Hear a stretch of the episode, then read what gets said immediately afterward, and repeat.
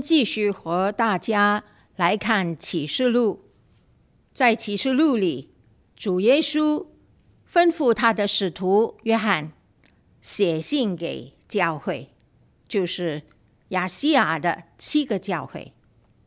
我们已经读了四卷，呃，四封的书信。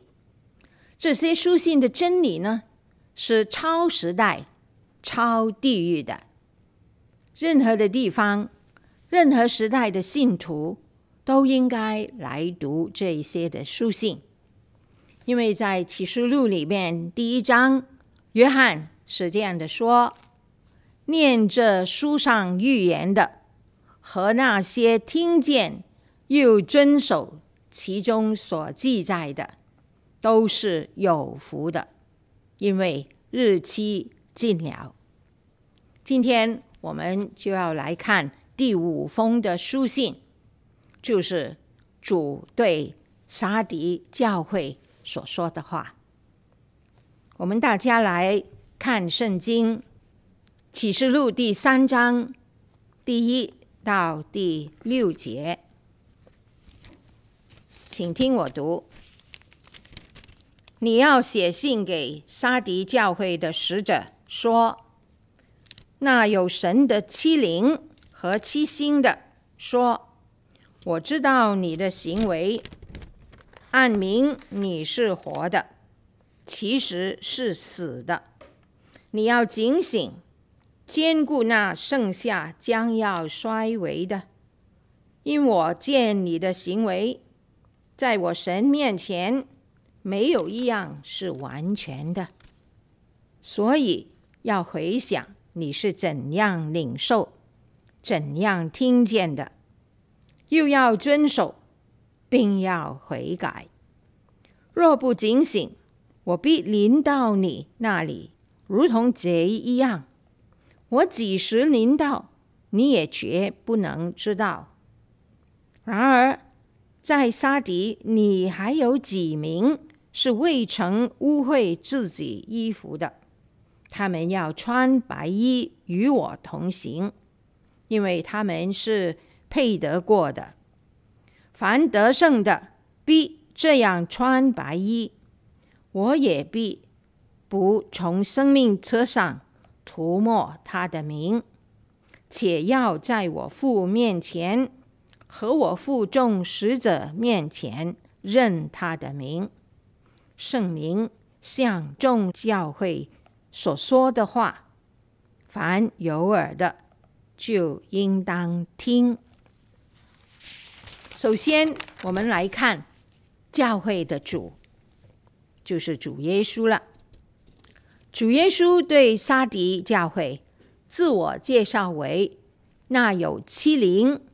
和七星的，正如上一次我提到，主自我的介绍呢，是针对那一个应该听他的话的教会的需要的。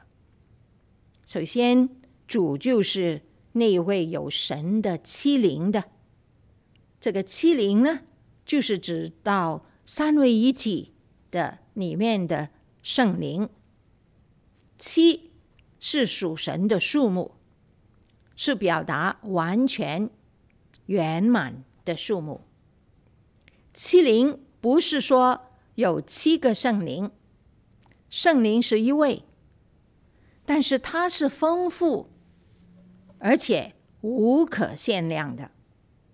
它在人的生命里面的工作和影响是多方面和多重的。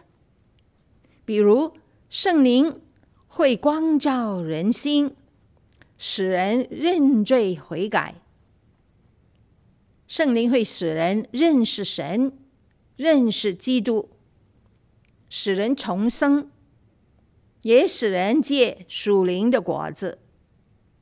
圣灵赐下恩赐，使人刚强壮胆，为真理而征战。和过得胜的生活等等了。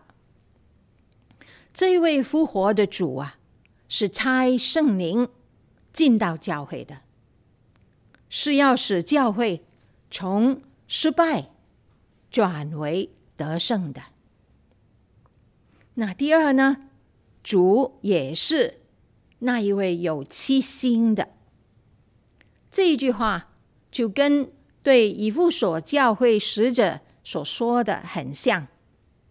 那里所说的是他右手拿着七星，主的右手拿着七星，七星就是七个教会的使者，所以基督是掌管教会的，基督是带领教会，并且保守着教会和教会的使者的，并且呢，他是在教会之上有他的主权的。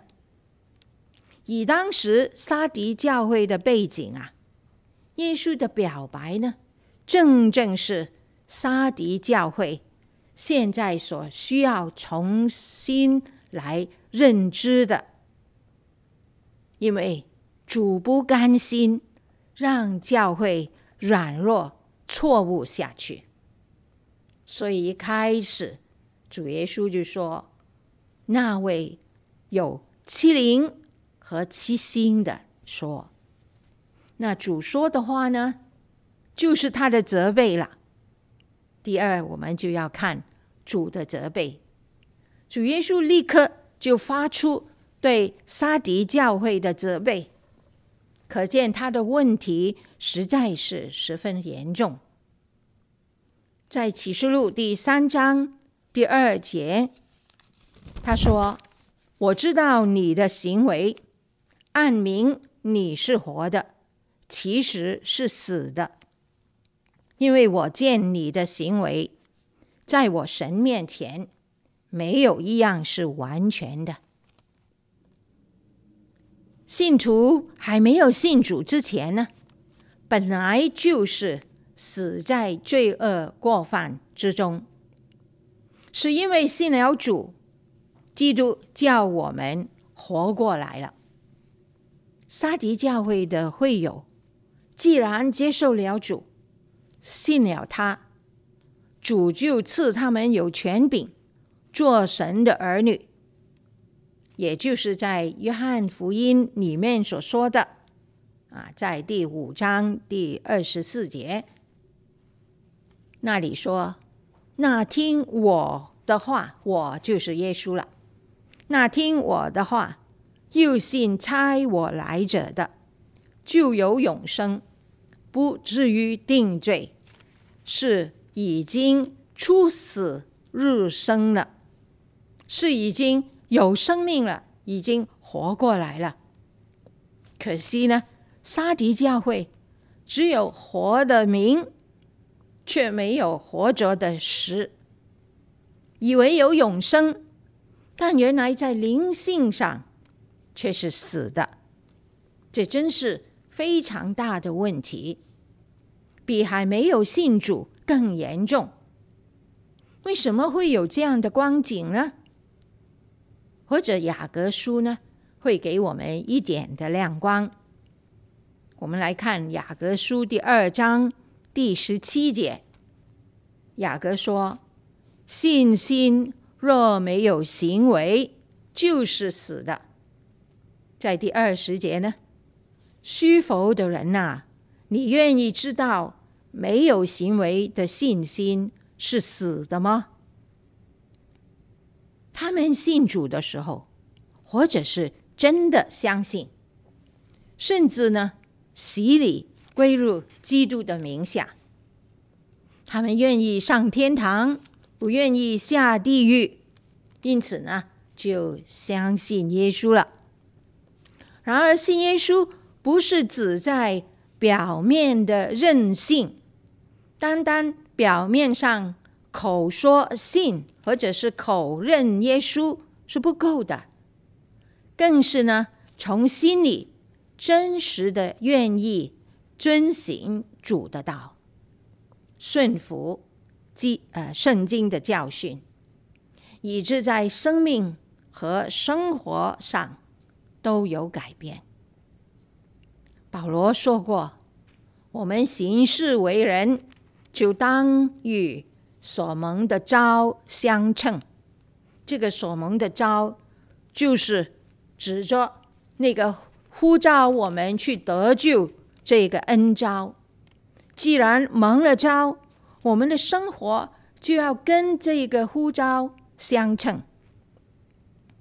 保罗又继续在以弗所书这样的说，在第四章二十二节里面，他说：“就要脱去你们从前行为上的旧人，这旧人是因西域的迷惑渐渐变坏的；又要将你们的心志改换一新，并且穿上新人。”这新人是照着神的形象造的，有真理的仁义和圣洁。所以脱去旧人的行为，就是以前还没有信主之前的那些犯罪的行为，然后穿上新人。哈，旧人的行为要脱去，那新人的行为呢，就好像衣服，新的衣服那样，我们穿上了。这样才是出死入生的信仰了。那第三呢，我们就要思想耶稣所说的那他们回转的契机，怎么样可以回转呢？在第三章第二节，耶稣说：“你要警醒。”所以第一就是要警醒。警醒就是醒过来啊！本来是睡着了，现在要醒过来，不要再沉睡了，要清醒过来，这样才会知道周围的事物的。沉睡的话呢，没有了知觉，甚至不晓得发生什么事。保罗曾经提醒以弗所的信徒。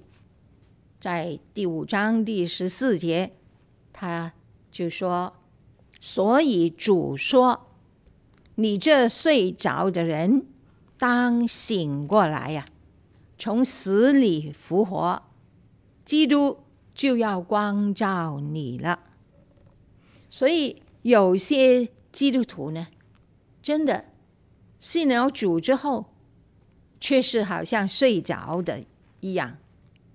没有醒过来，就好像死了一样。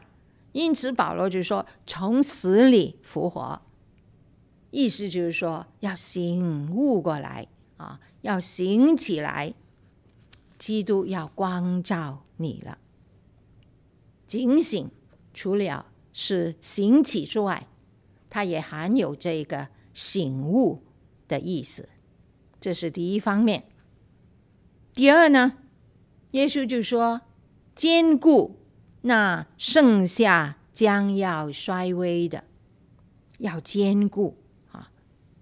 那剩下将要衰微的，这个‘衰微’这个字啊，其实就是死的字，就是将要死的。还有一点还没有死，但是可能慢慢就要死了，就要没有了。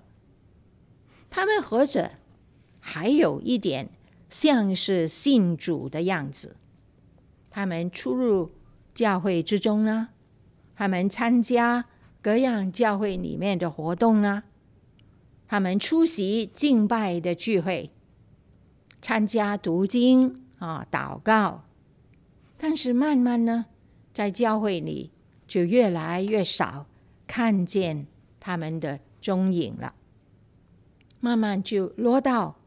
好像希伯来书里面向基督徒发出的那个警告那种的光景。希伯来书怎么说呢？他说：“不要停止聚会，好像那些停止惯了的人。如果撒狄教会他们不警醒过来，如果他们不再去重新建立。”重新坚固以前的那种信心和生活呢，就会连仅有的微微弱的气息都会失去了。那么第三呢？主说要回想啊，第三章的第三节，所以要回想你是怎样领受的，怎样听见的，又要遵守，并要悔改。主嘱咐他们要回想他们是怎样领受的，回想当初。是怎样听见福音，怎样信主的？在新约圣经的书信里面呢，我们会发现，使徒时代的呃建立的教会呢，在建立之初，信徒们呢，实在是很诚心乐意的来接受福音。无论是保罗，或者是彼得，或者是约翰。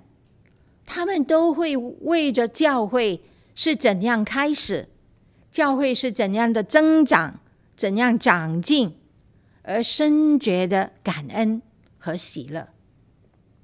从帖撒罗尼迦的书信，我们就看见帖撒罗尼迦的教会就是一个很好的例子。在帖撒罗尼迦前书二章十三节。保罗就说：“为此，我们也不住的感谢神，因你们听见我们所传的神的道，就领受了，不以为是人的道，乃是以为是神的道。这道实在是神的，并且运行在你们信主的人的心中。”天山罗尼迦教会一开始听见福音，就觉得这是从神而来的救恩，从神而来的道，他们就实实在在，并且呢欢喜快乐的来接受、来相信。可能沙迪教会那些的人起初也是这样的听福音，这样的相信。主耶稣就提醒他们要回想了。他们当初也认定神的道，相信并且接受，可能也好像帖撒罗尼迦教会一样，神的道就在他们的心中运行做工。在帖撒罗尼迦的信徒当中，实实在在是这样，神的道重生了他们。他们就开始行道了，甚至呢，在帖撒罗尼迦也有很多外邦人来逼迫那些的基督徒，他们也不会因着信主受了逼迫而退后。撒狄的信徒呢，当初也可能真诚的来相信主，也有追求的表现。但是为什么会变到现在的名是活的，其实是死的这种的光景呢？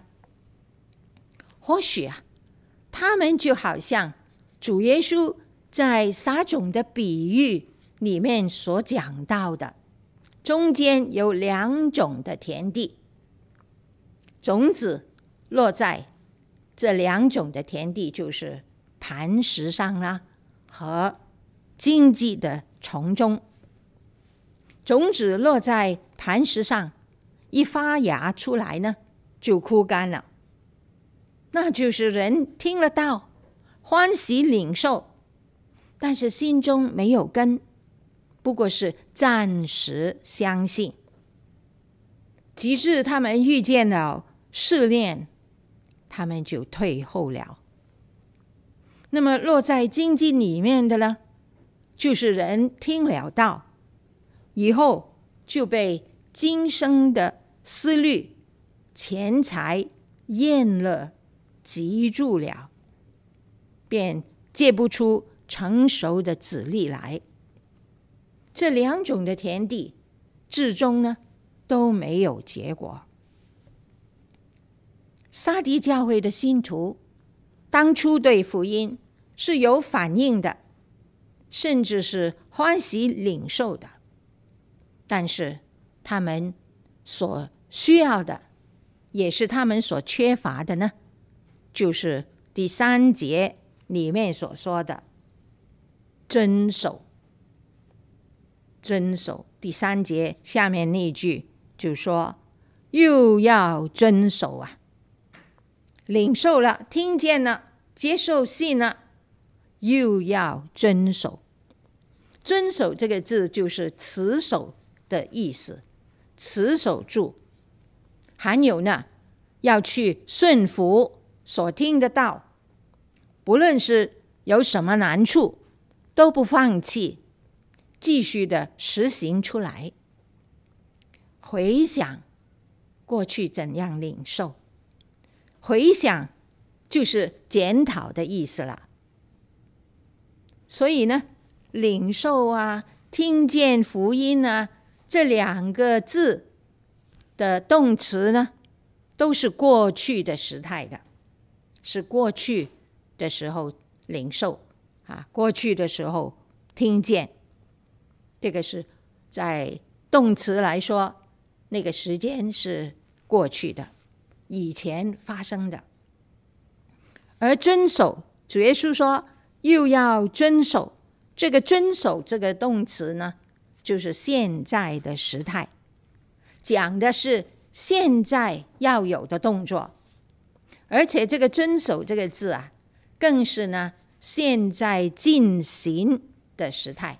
就是不断在做啊，不是做一次就了了，乃是持续的做啊。现在持续的来遵守，是继续不断的动作，继续不断的要实行。所以又要遵守呢，就是从此之后要继续不断去遵守主的道。那么第五呢，就是悔改了啊。他们要回转的话，就必须有这一些重要的步骤，并要悔改。这个压轴的是最重要的，是能够扭转颓势、起死回生，必须要认清。过去失败的缘由，并且呢，为着过去而懊悔，要改变心思意念呐、不要再像以往一样，没有心思的改变呢，是很难有行为的转变的。我们想一想，《路加福音》里面有一个浪子啊，浪子。也是有一个最宝贵的心思意念的改变。起初，他离开父亲，沦落到要替人放猪。有一天，他醒悟过来了，这就是他心思开始改变了。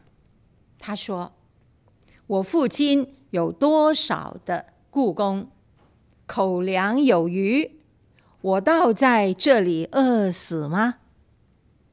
他的思想改变了，想起来了，他又说：“我要起来，到我父亲那里去，向他说：‘父亲，我得罪了天，又得罪了你。从今以后，我不配称为你的儿子，把我当作一个雇工吧。’”于是他就起来，往他父亲那里去。有了心思的改变，立刻就有行动，啊，不再做浪子了，要回到父亲那里。一个罪人呢，就是这样改变心思的，然后改变行为。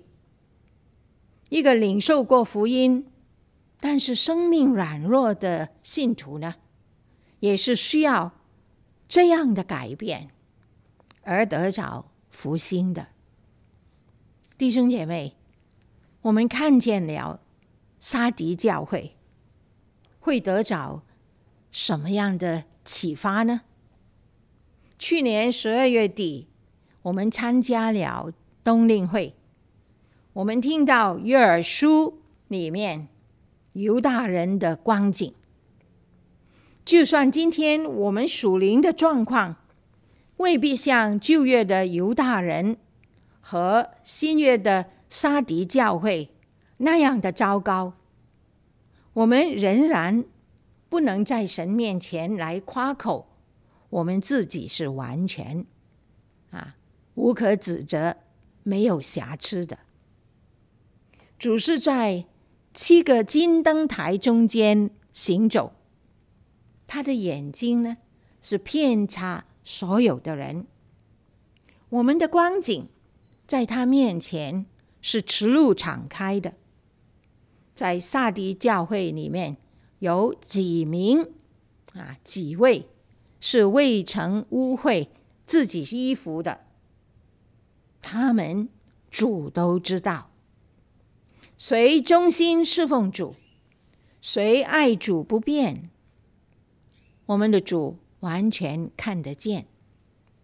谁已经冷淡退后，谁需需要责备管教，谁需要医治，谁需要安慰。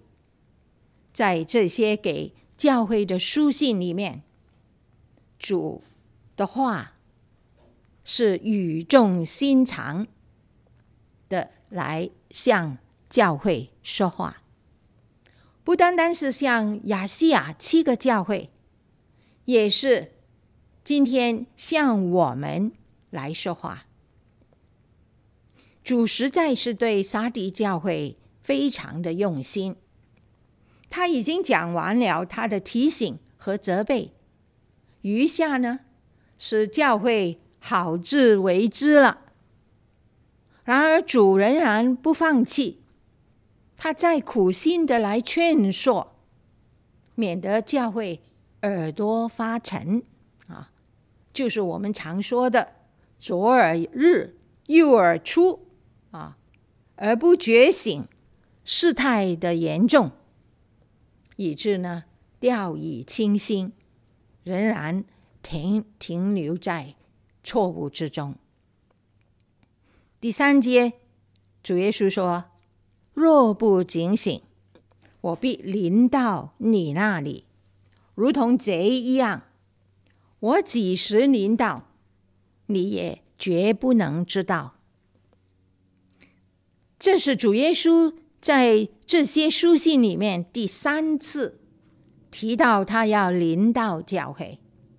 第一次呢，是对以弗所的教诲，他说：“你若不悔改，我就要临到你那里，把你的灯台从原处挪去。”第二次呢，是对别迦摩教诲，他说：“所以你当悔改。”若不悔改，我就快临到你那里，用我口中的剑攻击他们。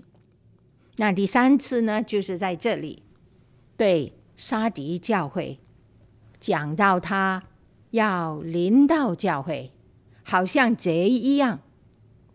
意思呢，就是人不会知道什么时候主来，什么时候主会临到。他会在人想不到的时候临到教会，而且这种的讲法呢，啊，好像这样的来临呢，这种的讲法呢，就是意味着他会使用某一些的某一种的患难或者是磨练来临到教会，临到信徒，来审判。被盗的教会的，我们最近不是参加冬令会吗？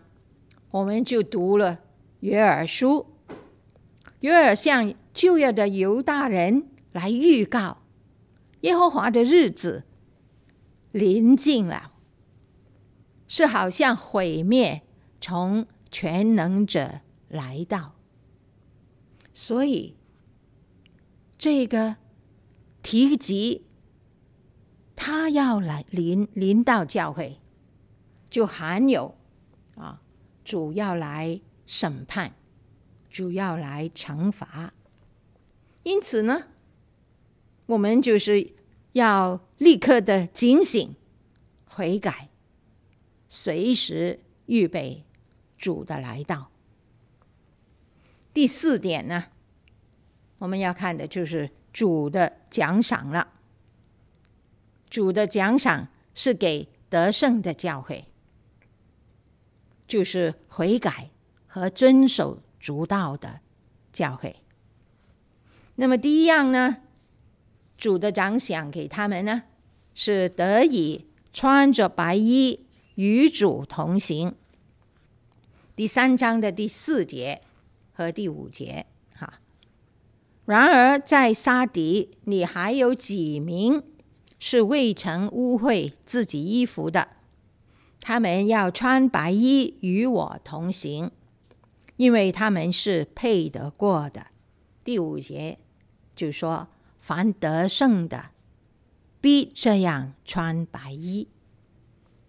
在撒迪教会里面有几名的信徒呢？跟其他的人不同，是未曾污秽自己的衣服的。有许多的人只停留在虚有其表的信仰，但是有几位呢？是让救恩落实。在他们的生命里面，为什么会这样说呢？主说他们未曾污秽自己的衣服，不是说他们的品格比其其他的人更高尚，不会犯罪，而是他们知道要信靠主耶稣基督的宝血，来使自己的污秽洗净啊。在启示录第七章第十四和十五节里面呢，约翰就看见另外一个异象，他看见许多的人穿着白衣。圣经就说，长老中有一位来问我啊，就是约翰，说这些穿白衣的是谁？是从哪里来的？他向我说：“这些人是从大患难中出来的，曾用羔羊的血把衣裳洗白净了。原来这些人的衣服未曾污秽，不是因为他们比别人圣洁啊，而是他们首先认识自己不过是罪人。”就好像以赛亚说：“我们都像不洁的人呐、所有的义都像污秽的衣服，人人都犯了罪呀、我们本身不是洁净，都是污秽的。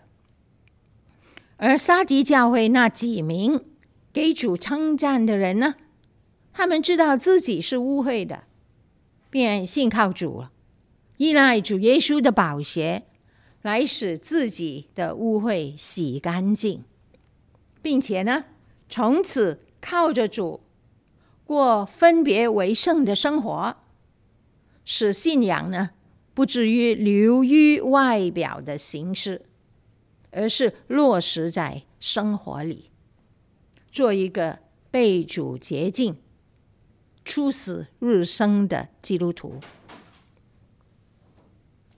教会的信徒，他们谨守、警醒的过基督徒的生活，主就应许将来要赐给他们和那些得胜的信徒呢，得以穿着白衣与主同行。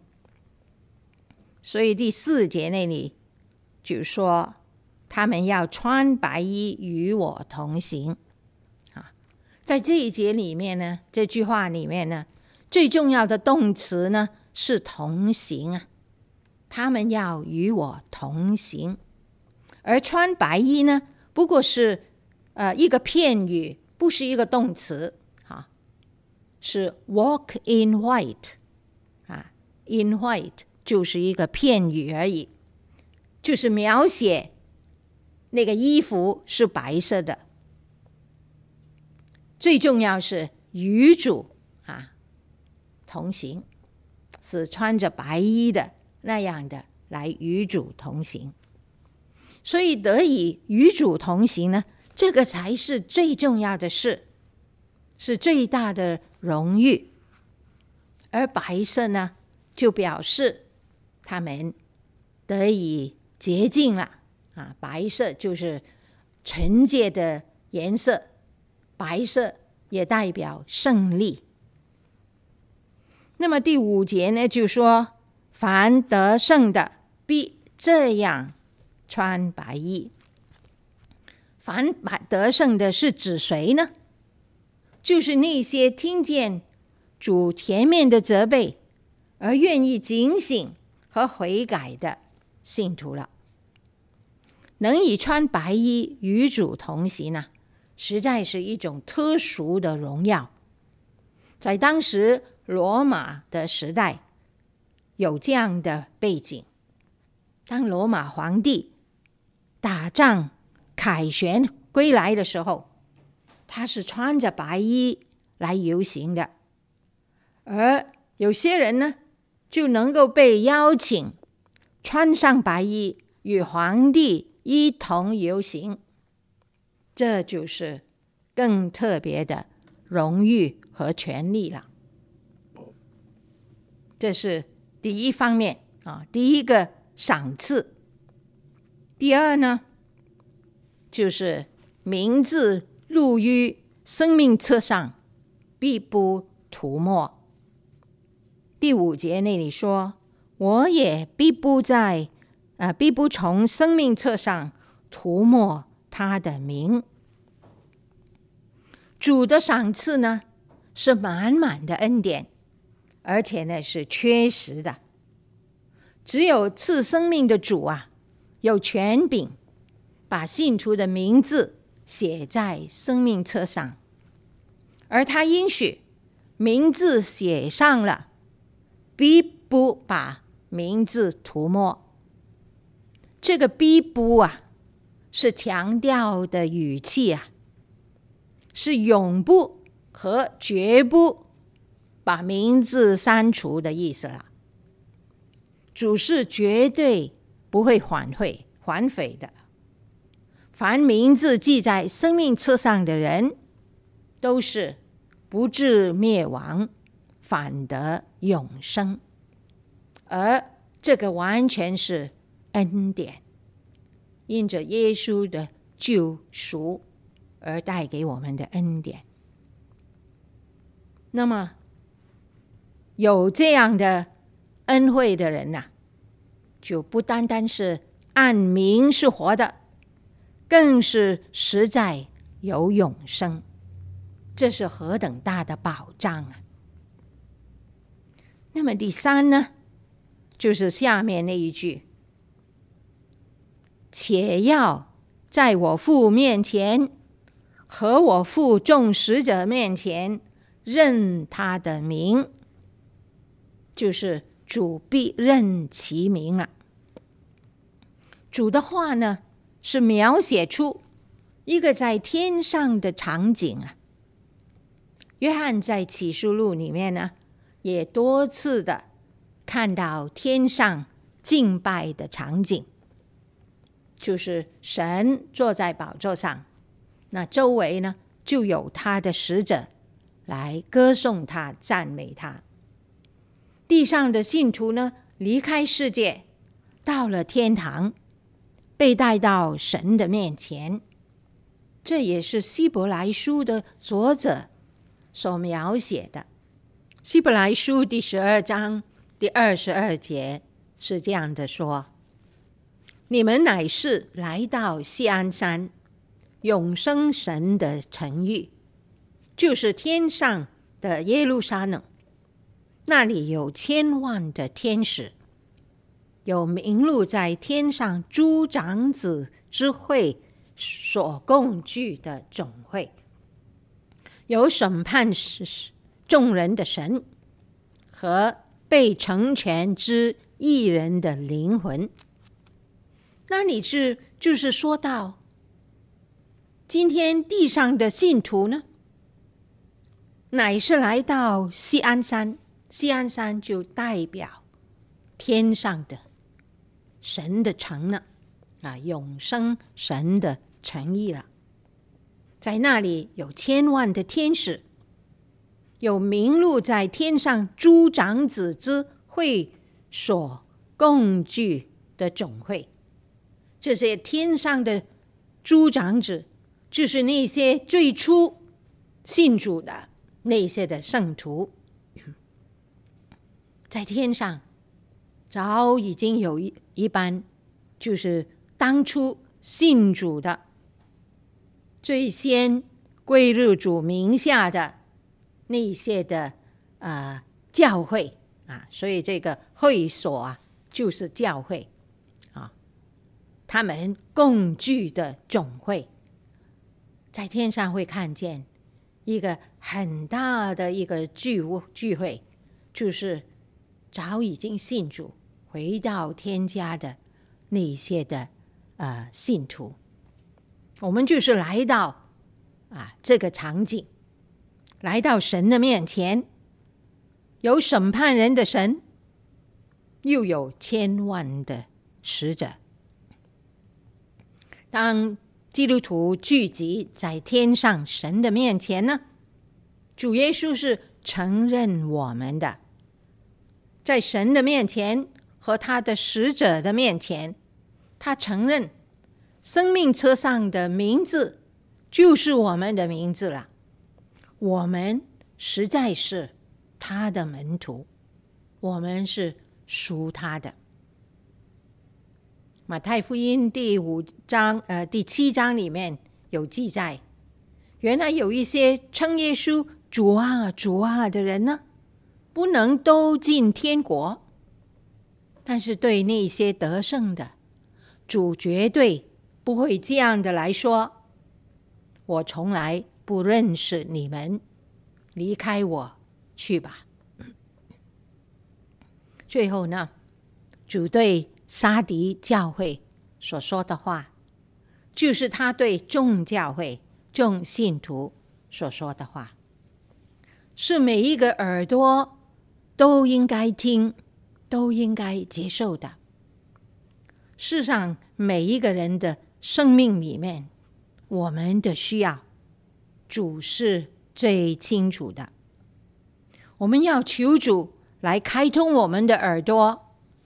敞开我们的心灵，好叫我们能听见主满有恩典、满有怜悯的声音，并且呢，将来能与主一起穿着白衣同行呢。这个就是我们今天最大的期盼了。